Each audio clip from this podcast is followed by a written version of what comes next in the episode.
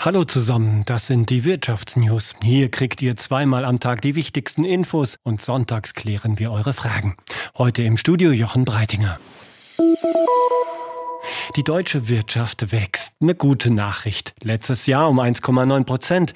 Das sagt das Statistische Bundesamt. Wachstumsmotor waren im vergangenen Jahr die Verbraucher, die viereinhalb Prozent mehr ausgegeben haben. Etwa für Reisen, Restaurant oder Hotelbesuche. Außerdem investierten Unternehmen mehr in Ausrüstungen wie Maschinen und Fahrzeuge.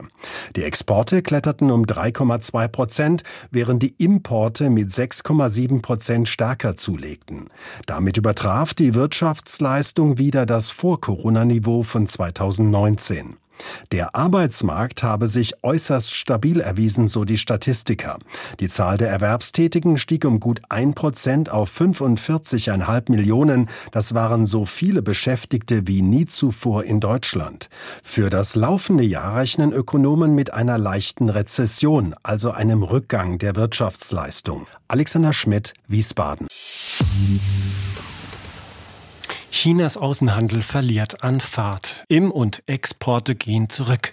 Insgesamt steht in der chinesischen Bilanz allerdings immer noch ein Plus. Das dürfte vor allem an der massiven Infektionswelle liegen, die China erfasst hat.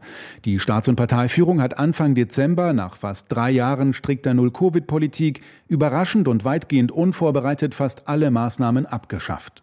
Geschätzt hunderte Millionen Menschen haben sich innerhalb kürzester Zeit infiziert. Die genauen Auswirkungen sind nicht klar. Es gibt keine verlässlichen Zahlen. Die kommunistische Führung versucht, die Ausmaße des Ausbruchs zu vertuschen.